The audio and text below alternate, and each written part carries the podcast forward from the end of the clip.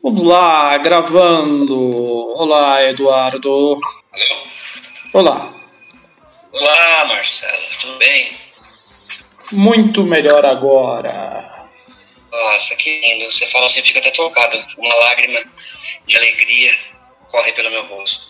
Principalmente que hoje é dia de Game of Thrones. Game of Thrones. Atendendo a pedidos. Sim, há inúmeros pedidos. E hoje o dia de Aegon II. Que veio depois de Viserys I. Isso, exatamente. É, Você quer começar? Eu- semana passada eu comecei, então hoje o senhor começa. Parece uma, uma namorada chata. Puta que pariu. Fica marcando quem começou cada dia pra depois jogar na cara. Eu, eu faço, eu jogo mesmo. Não tô nem aí. Eu lembro de coisas tipo assim, pé- busco coisas que aconteceu 10 anos atrás. Eu gosto de fazer isso. Tem 10 anos que a gente se conhece, eu, eu já, eu já percebi isso. Esses 10 últimos anos em que eu, eu, te, eu te tolero, eu já percebi isso. É, Então, vamos começar. Bom, a primeira coisa que eu tenho a dizer sobre o Aegon II é que o reinado, vamos colocar ali entre aspas, dele foi marcado pela, pelo conflito, né, uma guerra civil, uma guerra com armas de destruição em massa, sei lá como definir, né, chamada Dança dos Dragões, que é uma lambança é, contextual, é, numérica, nominal, tão grande que eu lembro que olha, a primeira vez que eu li o livro O Mundo de Gelo e Fogo, foi o que explicou melhor a Dança dos Dragões, embora a gente tem muitas citações a esse, esse evento no, no decorrer dos, dos cinco livros publicados até agora, mas eu lembro quando eu li a primeira vez esse capítulo do, do livro O Mundo de Gelo e Fogo, eu fiquei confuso, tive que ler duas vezes para conseguir me situar. É, é, é um número muito grande ali, é, é muita informação, né? É nomes, situações, acontecimentos. É um tanto confuso, não sei se você concorda, Marcelo. concordo. E assim, é, é- é- é engraçado porque parece que tudo, todas as características assim mais famosas de, de Game of Thrones, de, do, do, do, Martin enquanto escritor, parece que está resumido nesse trecho ali da história, né? Pare- No momento, principalmente de, de, de- pequenas narrativas que tem ali, é, eu concordo, é um, é um grande evento na linha temporal, né? Essa, hoje aqui a gente vai se limitar a falar mais o início desse, desse conflito, né?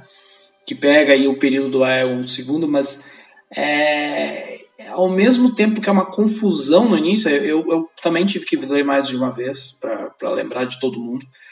É, hoje eu assim, a- eu consigo entender o, o core, né, o, que há de principal, mas ainda há muitos detalhes, porque é um evento muito grande, mas é uma bagunça, mas é uma bagunça interessante. E assim, eu fiquei. Eu lembro quando eu, eu reli, eu fiquei imaginando como isso seria incrível. Um filme só sobre essa dança do dos dragões. Como seria incrível uma aventura, sabe? Que ela tem uma ques- tem tanta coisa acontecendo e coisas é, pesadas, né? É, é, não só a questão dos dragões, mas parece que tudo que há de mais é, é, forte, tudo que há de, de tudo que há de elementos de intriga, de guerra, tá tudo reunido ali nesse Dança dos Dragões. E você pega uma dinastia que é uma das dinastias mais é, populares, as mais é, peculiares e mais fortes ali de personalidade, que são os Targaryen, né?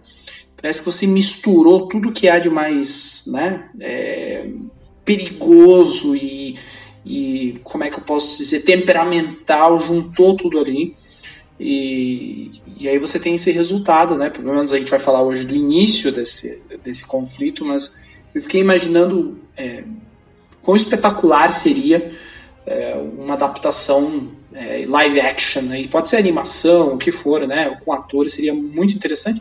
E ao mesmo tempo, como você consegue ver, como você falou, tem citações nos livros, mas como você consegue ver os ecos, né? Coisas que acontecem ali que aconteceram na linha temporal lá na frente, no, nos livros, né? fatos muito parecidos que se repetem, né? Não é, não é aqui um demérito, mas um. Isso é, é comum na história, né? Então, legal que o Martin colocou. Mas continue lá. Eu fico feliz de saber que não foi só eu que fiquei confuso quando, quando li a primeira vez e que tive que dar uma, uma segunda lida. Você também teve esse problema, né? E o interessante, quando você leu, a gente, me referindo ainda ao livro Mundo de Fogo, o interessante é que o capítulo é sobre o monarca Targaryen, o Aegon II. Mas o, o grande protagonista desse capítulo de toda essa trama é a Rhaenyra eu não sei se eu estou pronunciando corretamente, né? É, é, meu, meu está meio enferrujado. Sim, o, o, é muito legal isso que você falou, porque, na verdade, o Aegon ele não é um personagem muito interessante. Ele é um cara influenciável, ele não é um cara. Né, ele, ele Diferente lá do Stannis, que não queria governar, não, não foi feito para não, não queria governar, mas assumiu a responsabilidade e, e quer fazer a coisa funcionar. O Egon, eu senti que ele. Ah, tá. Ele, ele foi mais pela questão do, da, da influência, decisões de outras pessoas, no caso da mãe dele, né? E aí eu vejo uma, um paralelo com a Cersei aqui, né? Existem essas suspeitas de que a própria a esposa é, envenenou o Viserys, enfim, pensando aí, foi escolha dela com o. É Cole, né? O cara lá que é o fazedor de reis lá da guarda. Então, é, é, toda essa trama que eles criaram, na verdade, para que o, o Aegon assumisse e não a, e não a mulher, porque né, todo o conselho não, não aceitava, não, não, existia essa questão da mulher assumir o trono, mas o Viserys queria ela. Então, foram contra a vontade dele e, tudo, e por isso que começa o conflito, né? Mas é, ele não é um personagem muito cativo, né? Ele não tem um carisma, ele não é um personagem, ele não tem uma, uma característica de ser um líder e, e isso no decorrer ali da, da própria do conflito que a gente vê, as coisas acontecem, ele não era um grande guerreiro também, ao meu ver. Apesar dele ter tomado algumas decisões interessantes, é, estrategicamente, que a gente vai ver mais para frente, mas é, é, é, curioso. O próprio conflito, pela quantidade de coisas que acontece, e a irmã dele são muito mais interessantes que ele, né? Marcelo, exatamente, exatamente esse o ponto. Uh, ele, como, eu, como eu disse, a gente lê o capítulo, ele é apagado, ele é como se fosse um coadjuvante no próprio, na própria história, né?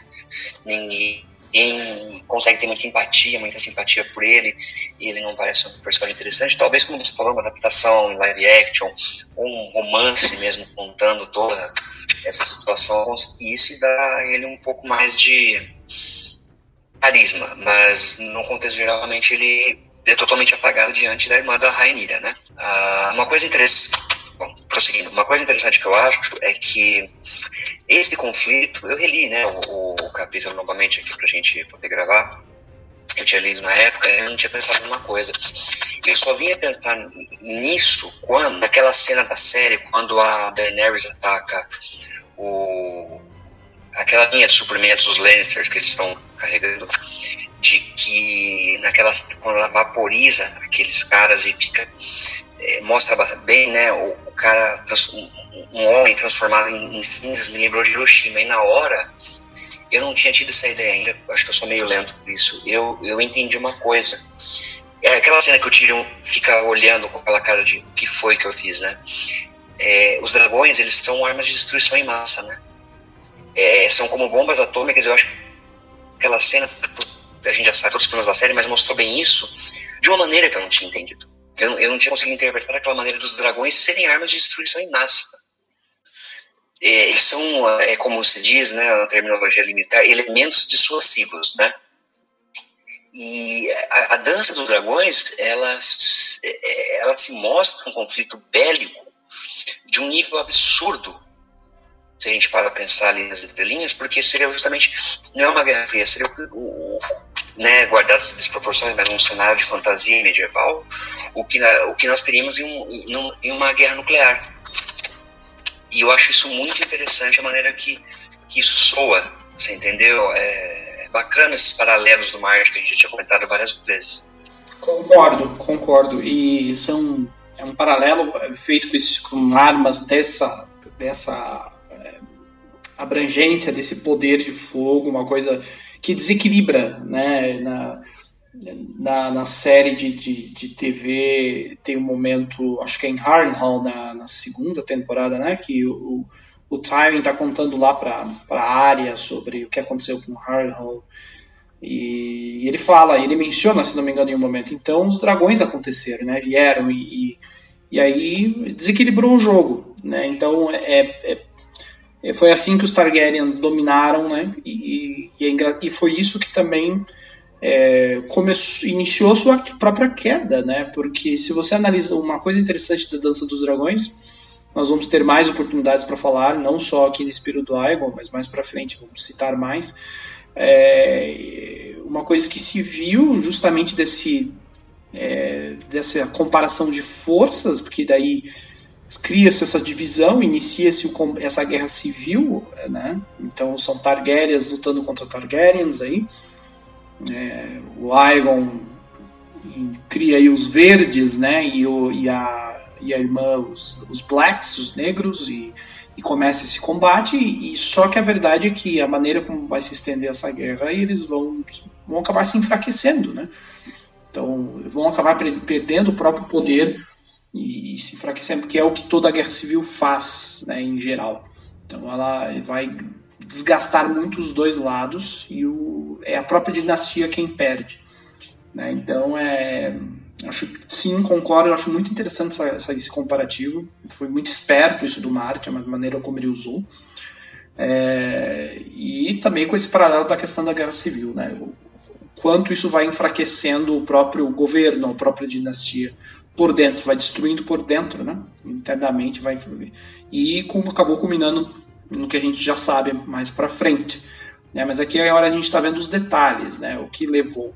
Então vamos lá. Eu acho muito interessante aquela situação de que o príncipe já Caeres, Caeres, não sei como se exato, é, ele diz que qualquer homem ou mulher que puder montar um dragão vai receber um título de nobreza em, em troca.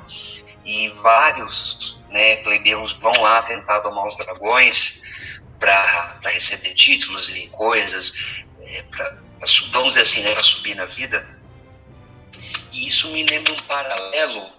É, e daí tem, você vê, os vários plebeus vão tentar montar no dragão, eles vão tentar é, isso assim para subir de vida, vamos dizer. E isso é bem interessante porque daí tem, entra aquela questão do, do, dos outros reis, os anteriores que tiveram um monte de bastardos Targaryen e que tem o sangue valeriano. Mas nessa que eu li esse livro, a primeira vez, né, O Mundo de Fogo, eu comprei no lançamento, que foi final de 2014, já tem quase seis anos, me rendeu. É, quando, a primeira vez que eu li essa informação, eu vi todo aquele contexto, as pessoas fazendo uma fila para tentar montar o dragão, me remeteu muito àquela questão da Excalibur, no, dos mitos arturianos, né, de que eles faziam aquele campeonato para ver quem poderia tentar sacar a espada da pedra. E eu, eu, acho bem interessante que é uma outra analogia do Martin aqui dentro desse mesmo contexto que a gente está falando aqui. Nós tivemos arma, armas de em massa, que a gente já comentou, e agora essa situação que me, me lembra bastante tipo Rei Arthur, Calibur, essas coisas, entendeu? É um interessante, interessante paralelo, não havia pensado. É bacana isso. E que é uma loucura também é isso na, na, na, parte da história, né? Eles começam a, a oferecer oportunidade aí do, do, do, do povo, né? De qualquer um ali Desde que, como você falou, tem a questão da coragem e tal, e, até como se fossem. É, e essas pessoas vão até como se fossem na busca de títulos, né? É bem, bem interessante. Imagina aquele cara que conseguiu domar o dragão e, e participou da batalha, a fama que vai receber, né? Enfim, é bem curioso isso, né? No período. Outra coisa curiosa é, que eu gostaria de destacar é falando de toda a questão do, do, do mais aqui do, do Igon. É, da, da, tinha começado a falar um pouco da personalidade dele, mas é como ele ele era, como eu falei, ele não era dos, dos guerreiros mais hábeis, né? Ele um, sofreu, teve um período ali que ele se feriu gravemente, né? Tem até uma parte que ele derrete a armadura do braço dele, enfim, ele tem que ele fica um ano na cama sendo medicado e uh, nesse, uh, ele perde Porto Real, que é outra questão muito importante. A irmã Rainira ela toma Porto Real, né? ele tem que fugir, eles têm que sair escondidos. E, e aí é engraçado que depois desse momento que teoricamente você veria uma, uma derrota fortíssima para ele, ele consegue se reorganizar e traz muitos dos. que aí é o momento que eu gostaria de citar, da, um dos poucos momentos aí da biografia dele em que eu poderia destacar que uma, uma, foram atitudes inteligentes da parte dele, estrategicamente falando. Ele trouxe muitos dos blacks né, para o lado dele. Ele conseguiu é, atrair muitos dos blacks para a própria causa dele. Né? É, e aí há uma outra luta nesse momento que ele é, tem até que recorrer ao nome aqui, a Baela Targaryen, que é uma jovem Targaryen, e o dragão também é mais jovem que o dele, que é o Sunfire, que era um dragão muito mais experiente, maior. E ele também se ferra nessa batalha, quebra as pernas, o dragão dele nunca mais voa devido aos ferimentos, enfim. É, e fica todo deformado, né? Aquele braço dele todo queimado, corcunda, enfim. É, e assim, a, apesar disso, ele conseguiu uh, atrair muitos dos, dos blacks para a causa dele. Né? Conseguiu articular aí um movimento para derrubar a Rainira, para virar a, o conflito né, em favor dele. É, e aí acontece um. Tem um evento aí, e aí eu queria também ver a sua opinião, que eu achei. Eu acho que é a parte que mais me impressionou, mais interessante que é aquela tal de, da tomada, o assalto, é, os, os, comuns, o povo, a plebe, ataca um, um poço de dragões e, e consegue dar, causar não sei quantas baixas, porque um detalhe também é que a Reinira ela tinha muito mais dragões que o Aegon, né? Uma coisa, eu não sei dizer o número aqui, mas eu lembro que eu li isso que a Reinira ela tinha essa vantagem tática de maior número de dragões. E, e assim, eles matam, as pessoas matam os dragões. E uma coisa interessante que eu li pesquisando é que ah, existe essa alguns contadores de história aí, existe essa lenda de que essas pessoas, esses essa plebe, essas pessoas comuns, elas estavam entorpecidas, a maioria estava drogada, por isso que elas conseguiram é, estavam sob efeito de algum narcótico, de alguma coisa que é, deu essa coragem para que, né, imagine, né, pessoas comuns em tomarem de assalto um poço de dragões e matarem dragões, entendeu? Uh, e isso foi uma virada impressionante, tanto que a Rainira tem que fugir de Porto Real depois dessa situação. E o conflito vira né, em favor do, do Aegon. Mas eu queria aí os seus comentários sobre esse evento que eu acho é, inacreditável, né? O negócio dentro, dentro da realidade de Game of Thrones, uma coisa impressionante, que é outro momento que eu, eu é, fico imaginando como seria isso numa adaptação, sabe? É, como, como é que seria interessante colocar isso. É, é, foi, acho que, o, o momento mais que mais me impressionou desse período do Aegon II. Bom, eu já tinha pensado, antes mesmo né, da gente começar a gravar, quando eu tinha lido o capítulo, de abrir a, a em parêntese para falar sobre essa situação específica, porque, segundo o relato que nós temos ali do, do livro, uh, quem começou a estimular o povo foi um homem totalmente desconhecido, de origem duvidosa, que ninguém nunca tinha ouvido falar, chamado o, autodenominado O Pastor, que começou a incitar o povo nesse sentido, dizendo que os dragões eram criaturas bestiais, eram criaturas demoníacas, e ele liderou essa questão desse ataque que você falou. Né? É, e nisso eu ia entrar naquilo da, da que a gente sempre faz, a gente sempre faz as teorias, e o nosso público sempre pede, de, se você lembrar bem do final do quinto livro, né, que tem também, por coincidência, o nome de A Dança dos Dragões, que é outra coisa que eu quero comentar antes de encerrar, é de que os dragões foram extintos, a gente fica, é, isso fica bem claro, eles foram extintos, não só os dragões, mas a magia do mundo, que os dragões personificam, eles foram extintos por maquinações da cidadela e dos mestres. Eles querem um mundo racional, você tem a magia e coisa do tipo. Então, você tem um cara que surge do nada e começa a incitar o povo a justamente matar os dragões. Vendo aquela oportunidade, sim surgir.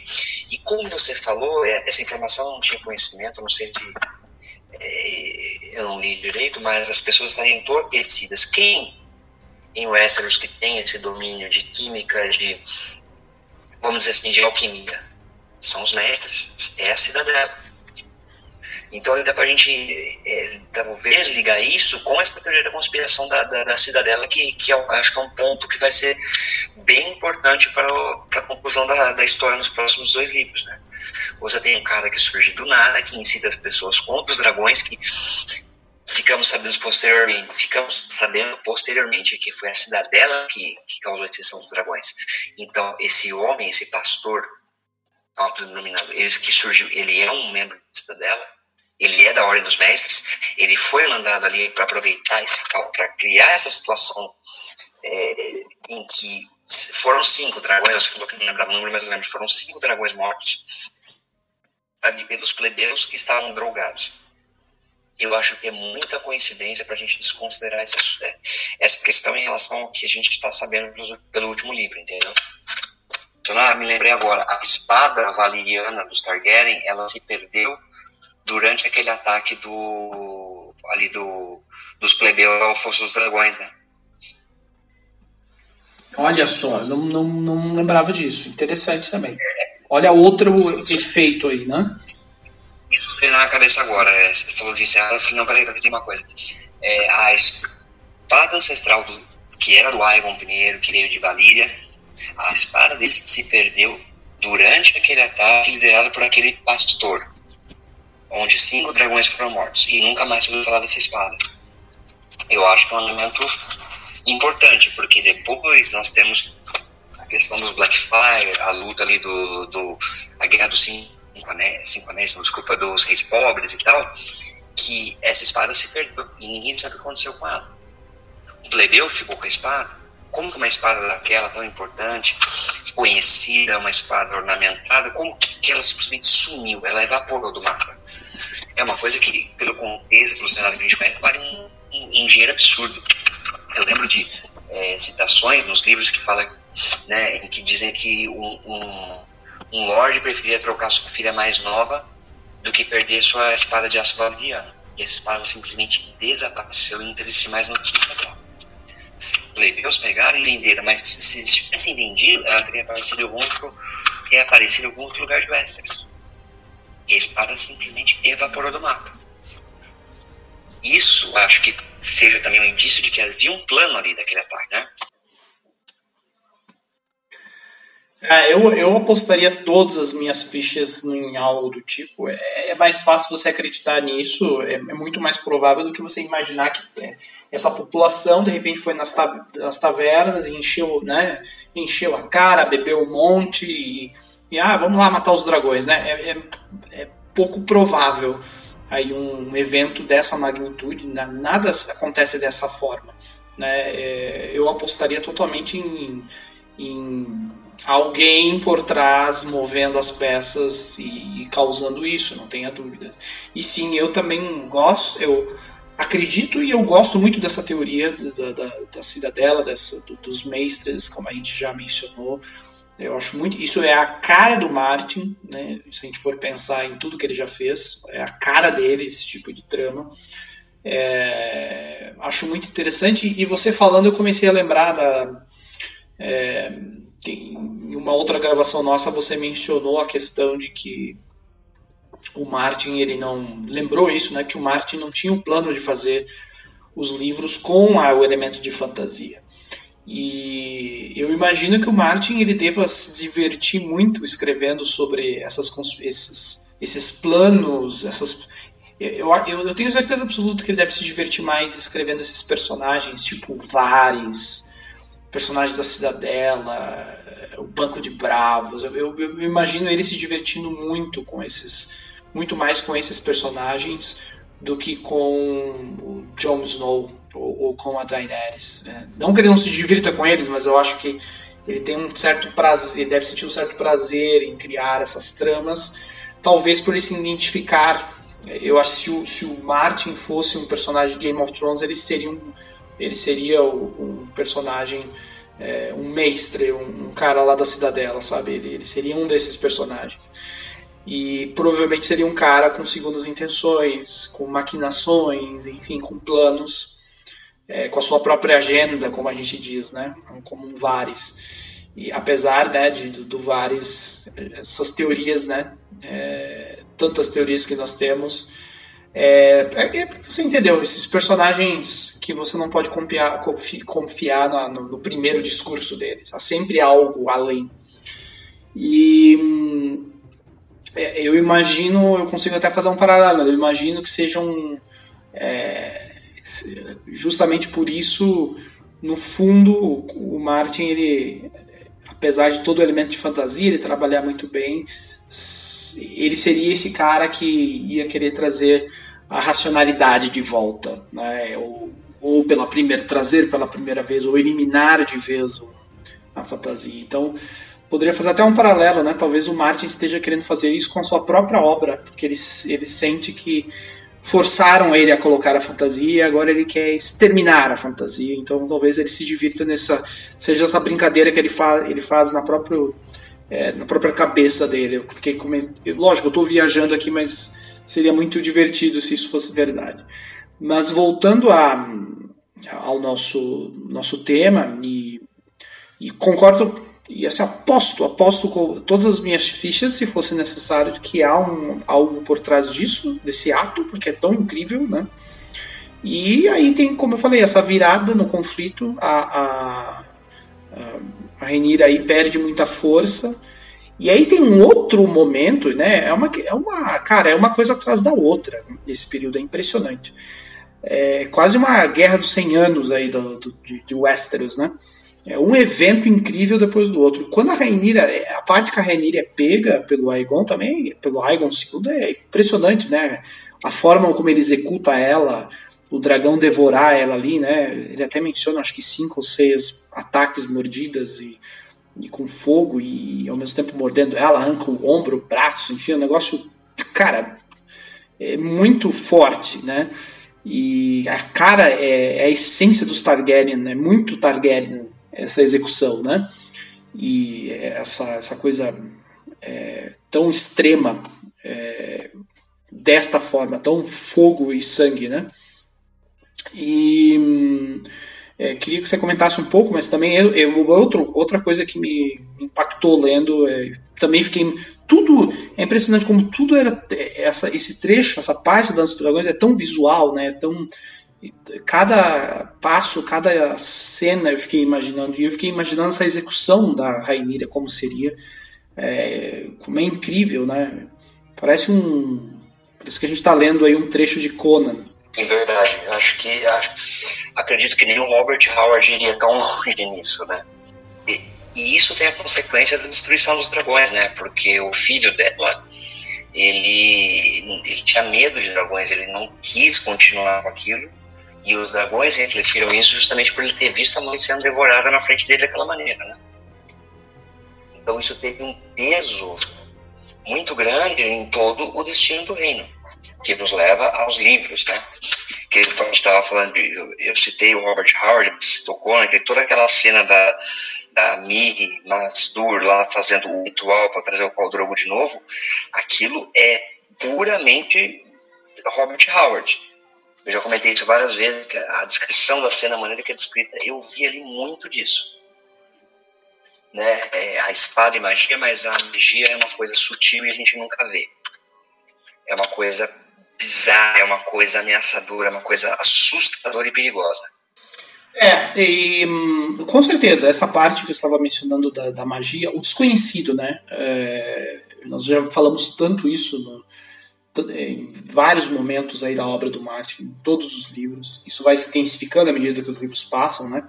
E aqui nesse período que isso ainda é tão presente, aqui personificado dos dragões, mas tem esses outros elementos, né? Um momento que eu gostaria de citar que tem é, talvez aí a gente pode especular um pouquinho, porque não tem tanta informação, mas eu acho que é uma questão mais simbólica, que a gente até acabou pulando isso, isso é um pouco antes, é, é é, no momento mais ali no momento que o Aegon assume, um pouco antes, que a Rainira ela tem um filho, ela, ela é, a criança dela nasce com diversas deformidades e tem uma cauda e tem várias deformidades, tem um buraco no peito, enfim, é toda é, deformada, né? E escama, importante. Escama. escama. Exato. E será que isso não é e aí né, aqui é a parte da especulação, né? O que que, o que que é a mensagem que está nisso, né? O que, que será que não era um presságio? O que, o que que queria dizer, na verdade? Ligando aqui a questão da própria queda da dinastia, né? Até o, como se fosse aqui a gente começa uma contagem regressiva, é o início do fim, né? Desse período. A partir das transações as coisas mudam completamente, é o divisor de águas. Então, será que aí não estaria já aí um presságio, como você falou? A atitude do Aegon em permitir que o dragão devorasse a Rainira dessa forma, a execução dessa forma, o filho assistir, é, justamente esse filho que foi preservado, ele, ele assistir isso, isso vai influenciar depois as atitudes dele. Então é impressionante como a, isso muito Martin também, né? A questão das suas pequenas, algumas escolhas muito pontuais que vão repercutir aí em toda a história, no resto da história de uma dinastia. E será que também essa questão do nascimento, a, o bebê, do jeito esse, essa criança, né, nasceu aí já morta e deformada, o que, que, que, que mensagem já, já não poderia estar ali, né? Sim, é verdade, Marcelo. É como você falou, um presságio, né? Uma coisa que eu queria comentar também é que eu, eu não me lembro bem, faz muito tempo que eu li os livros, eu li depois de você, mas eu, eu não. É, não, não peguei para reler. É que. Não, acho que é o terceiro que a gente é, tem um pouco mais de informação mais detalhada sobre a Dança dos Dragões.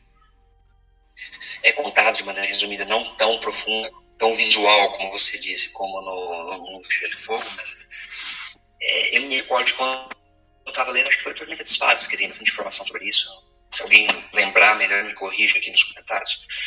Mas quando eu vi, estava lendo esse livro e eu vi que o quinto livro chamava A Dança dos Dragões novamente, eu imaginei que ia ser uma coisa parecida.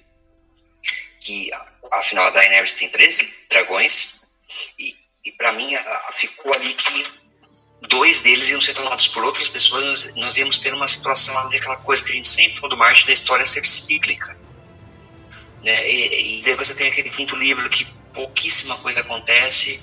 Basicamente, a Daenerys sentada naquele trono de Meereen, reinando sem fazer nada. Nós temos as cenas do Jon Snow tentando pesquisar sobre os caminhos. Pouquíssima coisa acontece nesse quinto livro, que é uma coisa um tanto decepcionante pelo título que ele tem. A Dança dos Dragões. A gente imagina que vai ter uma agitação, uma uma coisa parecida com essa história que nos foi narrada, ou seja, vai, que, vai remeter aquilo, né? Mas é, uma coisa que eu queria apontar também, quando a gente lê sobre a Dança dos Dragões, a gente vê que a palavra que eu encontrei seria uma, que aquilo foi uma hecatombe para o reino. Foi uma coisa sem nenhum precedente. A conquista do Aegon, até a própria invasão do, do, dos caminhantes brancos ou os outros, como eles são chamados nos livros, que foi milhares de anos atrás, talvez não chegue perto. As inscrições que nós temos é de uma coisa, é uma coisa, assim, é, é pavorosa que acontece durante essa guerra civil. Então, o, o, o que eu acho, assim, é que até agora nos livros, você tem, por exemplo, aquela batalha de, a primeira batalha de Tumbleton, Tumbleton ou Tumbleton, não sei a pronúncia correta também, mas é, é, é é uma coisa de um nível que nós não vemos, nós ainda não tivemos a chance de ver nessa Guerra dos Cinco Reis. A não ser que Martin, nesses últimos dois livros, ele consiga colocar uma coisa ainda pior, se ele terminar a trama, como por exemplo, no mesmo espírito da série, a gente fica com a impressão de, pô, a gente lê uma. sobre um, uma história que não foi tão importante, uma história que não foi tão. É, dramática quanto essa história que é só um pano de fundo. Porque a Guerra dos Cinco Reis teve seus momentos, suas, suas crueldades, seu, uh, entende? Mas não chega perto do que, pelo que é narrado, que a gente sabe desses dragões, ainda não chegou nem perto de ser toda aquela hecatombe, acho que é a palavra que eu usei, tá certo? Que foi a Dança dos Dragões. Parece, a Guerra dos Cinco Reis parece um conflito menor, um conflito mais é, é, passional, eu diria, um conflito mais um conflito menor, mais localizado, porque a descrição que nós temos ali do, do da, da Dança dos Dragões é muito, muito mais pesada, muito pior, muito desde afetou desde o mais simples plebeu até a mais alta nobreza de uma maneira muito mais contundente do que a Guerra dos Cinco Reis. Entende? Então, até agora, eu acho que ele criou uma história muito maior no passado, como um background, um pano de fundo, do que a história que ele realmente está contando. É, concordo, e até mencionei é, a questão, lógico, tem grandes diferenças, mas é, me, me remeteu a essa questão de. É, realmente parece uma. Você falando aí dos conflitos, no, no mundo de Gelo e Fogo, ele até lista né, a, a, as várias batalhas que aconteceram nesse período, nesse primeiro período também, uma sequência de batalhas. É, muito é, ali, como você falou, algumas de, de nível muito maior do que a gente viu em qualquer, qualquer uma das, das descrições dos livros. É, é, por isso que me remeteu a essa questão do, de uma guerra dos 100 anos mesmo, né? Se a gente for ver, não tem nada parecido na história ali. É, é entre dois é, entre dois grupos, né? E uma, mas no meio, nesse meio ali, você tem diversos, pontualmente várias batalhas emblemáticas, né?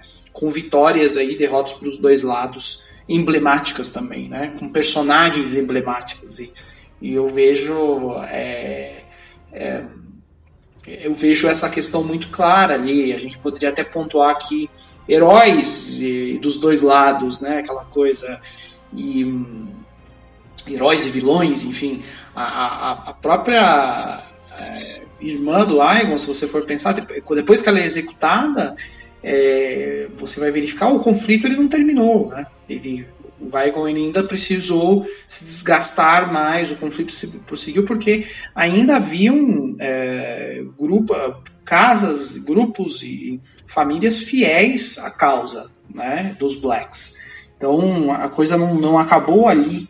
Ele ainda, né, ainda teve que continuar o conflito e, é, e aí o conflito vai virar novamente. Né? Mesmo depois da morte dela, o conflito vai uh, vai virar mais uma vez e o Aegon vai se ver no momento cercado, né? Uh, ele acaba esgotando suas forças no, no, no, conflito muito intenso, como você falou, num nível assim nunca antes mostrado, é, com elementos aí que desequilibram, como a gente mencionou, né? Armas do, do, poder de um dragão, né? Então uh, ele acaba sendo cercado e, e, tem alguns nomes interessantes como o Lord Baratheon da época, o Boros, né? É, há também os, os Stark que, que estavam aí do lado e os Tully, né? Os Tully que ele, ele segundo consta as informações ele tentou atrair o seu lado por muito tempo, mas acabou sendo surpreendido que os Tully acabaram ficando do lado da Rainira. É, e ele se vê um momento, se acaba se, se vendo cercado e o, o, próprio conselho dele, né, é, insiste para que ele para que ele se entregue, para que as, né, acabe a guerra e, e ele e ele resiste, né, o Aegon não concorda com o conselho e resolve resistir e aí que é o fim dele, né? como eu falei, o Aegon não era dos, dos líderes mais inspiradores, né? Então ele, ele acaba insistindo mesmo, se vendo cercado, e o conselho, como uma boa trama do Martin, né? E uma boa trama baseada aí na história real, da medieval real, o próprio conselho decide é, dar um fim no Aegon e consta aí de que ele foi envenenado, né? Então é, encontraram ele já morto depois de beber uma sua taça, taça de vinho. Então, é, como eu mencionei, o, a, personagens muito interessantes dos dois lados, o Aegon não necessariamente um dos mais interessantes. Então, como você colocou, um coadjuvante ali, é, em algo muito maior do que ele, com outros personagens muito maiores do que eles. É, inclusive a própria irmã que ele matou e que vai ter um papel fundamental no resto da história de Westeros, né? E concordo plenamente com você. É, vamos o que cria uma curiosidade agora, né? Porque será que isso vai ter um eco mesmo na, no que a gente está vendo agora, no que o Martin está escrevendo agora? Porque a gente sabe que ele não faz nada à toa, né? E eu até entendo, eu, eu concordo com você em relação às expectativas do Dança dos Dragões. Se a gente pega o nome, né? A gente espera algo é, quase um clickbait, né? Tem os clickbaits de vídeo aí que você vai super hypado achando que é alguma coisa, quando você abre o vídeo é uma outra coisa. Então, Dança dos Dragões foi meio que isso, né? E. É, mas será também que não são por causa que os elementos agora em jogo também mudaram, né? Então você tinha o elemento do, do, do sobrenatural antes, mas de uma outra forma. Você tinha elementos fantásticos, você tinha os dragões, lógico, que desequilibravam. Mas agora é diferente, né? A gente tem a questão do, do desconhecido se manifestando e do, os outros, a gente tem os caminhantes, né? Enfim, a gente tem essa outra ameaça que pode dar um outro tipo de desequilíbrio ao jogo. Então tem esse elemento na história também agora, né? Então, será que talvez isso não tenha influenciado também a questão de como o Martin está levando, não sei, talvez, né? Talvez por causa dos elementos em jogo agora são diferentes. Ele está preparando o terreno de outra forma. Né? Até porque se você pegar a Dança dos Dragões, o negócio chega a ser até exaustivo, no bom sentido, né? Não no, é, que é muita coisa acontecendo ao mesmo tempo, é muito, uma coisa atrás da outra. É um negócio impressionante, assim, incrível. Então, talvez, quem sabe no futuro, né, se o, isso não vier a aparecer no, um novo livro, mas fica aí uma, uma fonte de se eles fossem porem, adaptar alguma coisa, né? Uma animação, como eu falei, um live action, uma série, um filme, talvez. Eu acho que se, se for pegar um período, né? E falar só daquele período, só daquele momento, um filme seria bacana, né? Uns, fazer uma trilogia aí da, da Dança dos Dragões, por que não? Então, é, seriam filmes muito intensos, muito intensos, com personagens muito interessantes no, no jogo. Então, eu, eu já estaria satisfeito de algo assim. Né? É, vamos ver, vamos ver. É, porque as coisas do, pro Martin ecoam, mas ecoam não como quando ecoam em Star Wars, né? Ela ecoa de um outro jeito. É, certos temas ecoam, mas a forma como as peças jogam, elas costumam mudar muito. É isso que o, o Martin faz. Né? concordo com você, mas só espero isso que eu te falei, que a gente não tenha uma história cujo mero background, o pano de fundo esteja mais épico do que a história principal. Porque eu acho que ele desperdiçou esse título fantástico, que é a Dança dos Dragões, e é uma história modorrenta em que nada acontece, que é o maior livro da, da série até então, é a Dança dos Dragões. A gente não tem nada naquele livro acontecendo. Você tem aquele livro em 200 páginas tranquilamente né? Uh, então, a gente fica meio assim, porque ele já tá com essa coisa de ter a prima dona, ele já tá, a gente já nota que a qualidade decaiu para esse livro, ele só fica prometendo, prometendo, não sai disso. Então, é, eu acho que é normal meio cabreiro, né? Em relação à, à capacidade dele de, de enveredar isso por um caminho interessante.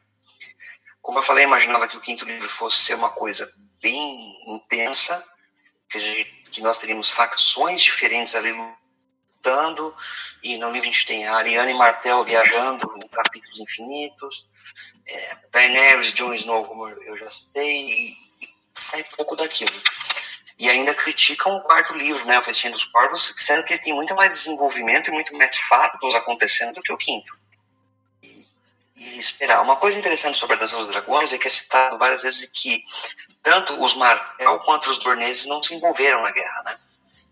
Os Dorneses, que segundo as teorias que a gente já levantou, a gente já discutiu que tem algum tipo de arma secreta contra dragões, lembrando do caso do Aegon I, que ele não conseguiu conquistar Dorne e recebeu aquela carta que ninguém sabe o, o conteúdo, e ele simplesmente desistiu de conquistar Dorne naquele momento. E quando estava tendo essa loucura toda envolvendo dragões, os dorneses ficaram na deles. Eles talvez tenham guardado isso, que é uma coisa que também pode ser importante para os próximos livros, né? Lembrando que a Niméria, a rainha Niméria, que dá o sobrenome, né, como o Oberyn mesmo fala, Oberyn Nimeros Martel, ela fez aquela viagem, que é narrada também no Mundo de Fogo, muito tempo, e vasculhou lugares estranhos, o, cita aquela floresta que tinha templos antigos, uma coisa meio Lovecraftiana, então a gente não sabe o que diabos os Dornizes têm guardado por lá. Os Martel, os Martel, desculpa, os os Tyrell talvez tenham se mantido fora da guerra por uma questão política, mas os Dorneses talvez tenham se mantido fora da guerra para guardar ali o aço na manga deles. Né? Que talvez seja alguma coisa muito antiga que a Niméria descobriu nas, durante as viagens dela e uma coisa do tipo. Entendeu? Talvez seja isso. E isso pode ter uma influência muito grande nos próximos livros de que os Martel tenham alguma coisa para ser usada com outros dragões, né? É, essa trama dos Martel uh, e do Euron, é, que eu estou extremamente interessado em ver o desenrolar e o que, que vai acontecer nesse livro. Tipo, não vejo a hora, são uma das coisas que eu tenho mais é, curiosidade para ver como o Martin vai resolver, né?